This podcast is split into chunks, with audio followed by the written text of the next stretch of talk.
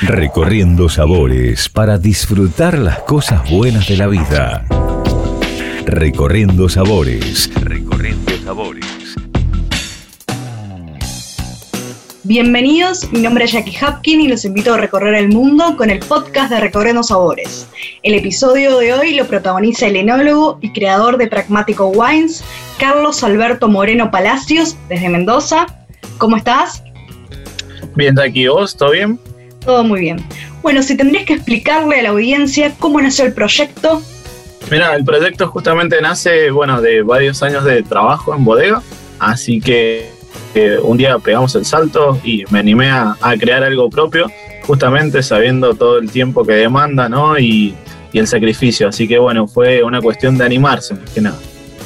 ¿Cómo se compone hoy en día el portafolio de vinos y si tendrías que definir eh, el estilo e identidad de, los vinos? Mira, el portfolio se, se, compone hoy por hoy por un rosé, un Sauvignon Blanc dulce natural, un rosé de Malbec. Después tenemos en esa gama que es la entrada de gama, por llamarlo de alguna forma, tenemos un Malbec y un blend de tintas compuesto por 50% Petit Verdot, 25 de Malbec y 25 de Cabernet Sauvignon. Y después la gama alta pasa 18 meses en barrica y tenemos un Malbec puro 100% y un blend de 70% Cabernet Sauvignon y 30% de Malbec. Por ejemplo, si hablamos de mm, hoy en día el, terroir, ¿no? El hombre, eh, como vos lo intervenís, ¿no? En los vinos que elaborás si tenés que explicarle mm, al oyente eh, qué intervención, cómo es el proceso, en cuestión de más específico, como hablabas de barrica. Sí, tal cual. Bueno, mira, lo que es, siempre hacemos eh, maceraciones lentas, una buena maceración prefermentativa, lo más frío que se pueda, siempre para poder extraer todos los aromas que nos pueden entregar las uvas. lo que es rosado y blanco lo traemos de Valle de Uco, de la consulta, y lo demás lo traemos todo acá de Alto Agrelo, de Luján de Cuyo. Entonces trabajamos, bueno, básicamente con maceraciones lentas.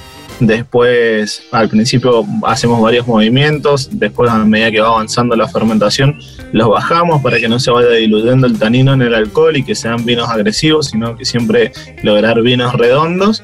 Post fermentación vamos decidiendo si jugamos con barrica o no, depende del año. Y para vos en lo personal y profesional, ¿qué significa el Malbec?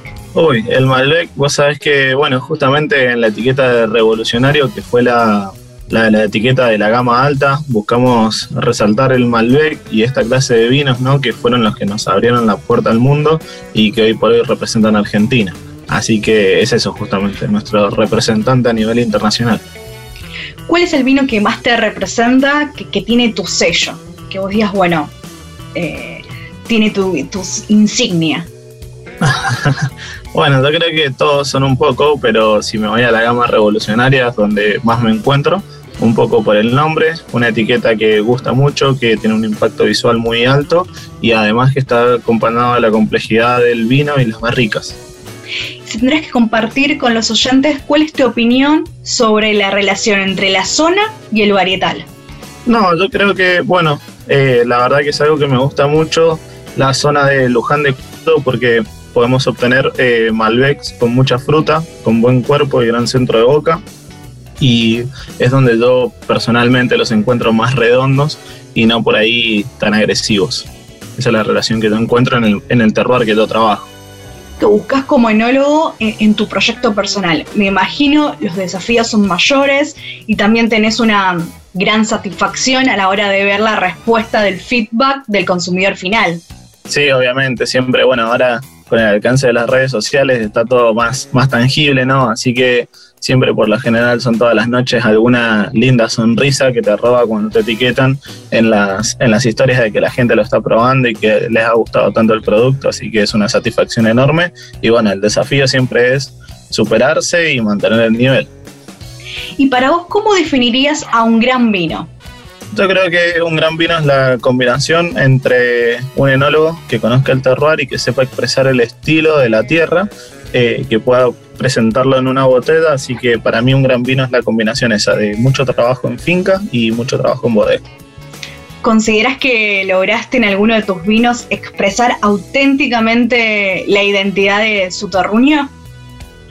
Sí, creo que lo hemos logrado mucho en el, en el rosé, que es un rosado que ha ha caído muy bien en el consumidor, la verdad, la gente está muy contenta, sumamente expresivo, sumamente fresco y creo que en los tintos también. Hemos encontrado en los blends, la verdad que nos han sorprendido un montón porque tienen una aceptación del lado del consumidor increíble, así que es algo a lo que estamos apostando mucho.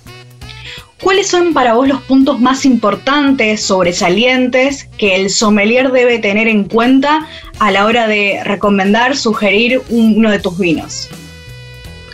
Mira, en ese caso somos bastante abiertos porque la verdad que estamos, nos apoya mucho sommelier y lo interpretamos como una parte fundamental del, del grupo, del equipo, porque son los psicólogos del vino, así que más que nosotros recomendarlos a ellos, muchas veces recibimos los consejos de ellos.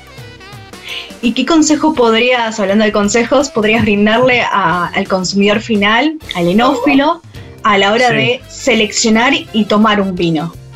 No, mira, yo creo que, bueno, ahora se, hay como una especie de boom por los vinos de autor o las bodegas boutique.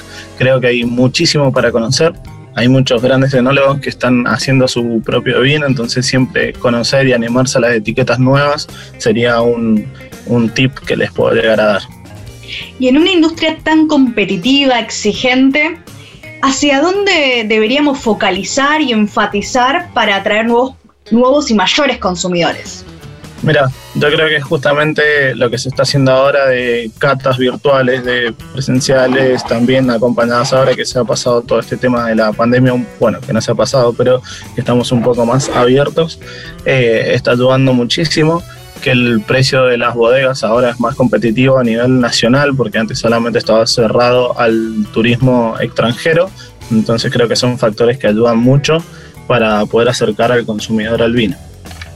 ¿Con qué nos va a sorprender eh, deleitar este año en materia vitivinícola? Algo que se pueda adelantar, compartir eh, en la audiencia eh, en los próximos meses o que tengas planificado este año. Mira, lo que estamos trabajando este año en particular, justamente la semana que viene cosechamos, la idea es traer un Petit Verdot de la zona de Barrancas y prepararlo directamente para la alta gama. Entonces, recién en el año 2023 saldría el Petit Verdot revolucionario. ¿Y cómo viene la cosecha en cuestión de es temprana o es igual que el año pasado en variedades sensibles, por ejemplo, o, en su caso cómo es en particular? Mira, ha sido un año raro con mucha lluvia, así que ha sido un año complejo. En enero y febrero llovió lo que llueve, la mitad de lo que llueve en todo el año en Mendoza, para que te des una idea, así que ha sido muchísimo.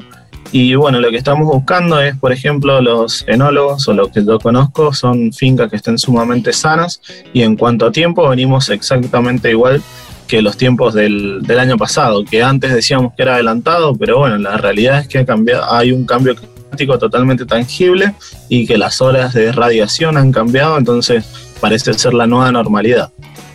¿Y con qué vendimia harías una analogía? ¿Cuál es la tendencia?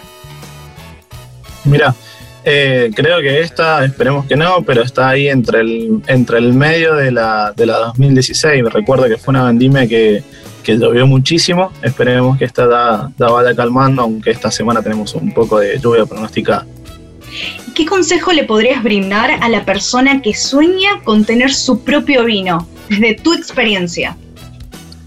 Mira, yo creo que tiene que, animarse, que intentar, intentar averiguar siempre. Hay muchos enólogos dispuestos a hacerlo, muchos lugares, hay muchas bodegas que ofrecen servicio a terceros y bueno, pueden animarse con la elaboración. Siempre, bueno, para empezar tienen que encontrar un lugar que tenga tanques chicos para poder hacer unas pequeñas partidas, pero creo que es algo a lo cual mucha gente se está animando y está muy bueno.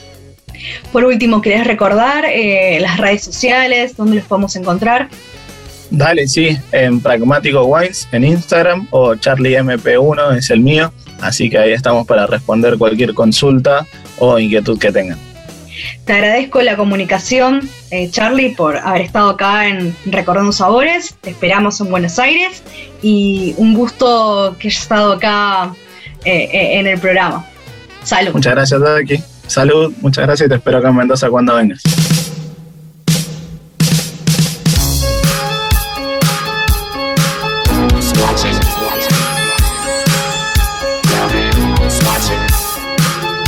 Watching me.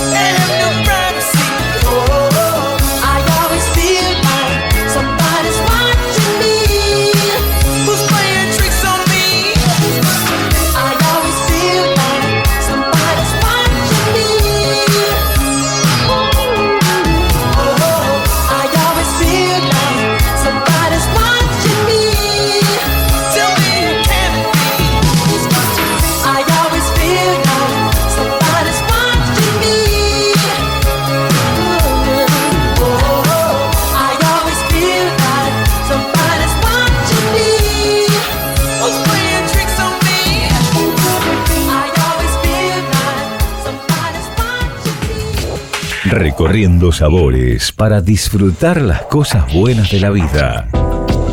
Recorriendo sabores. Recorriendo sabores.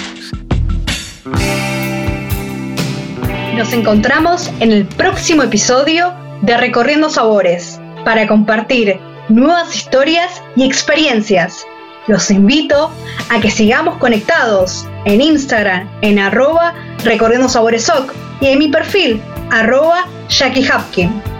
Pueden encontrar todos los episodios en anchor.fm barra Recorriendo Sabores o en el podcast de Spotify como Recorriendo Sabores. A disfrutar, salud.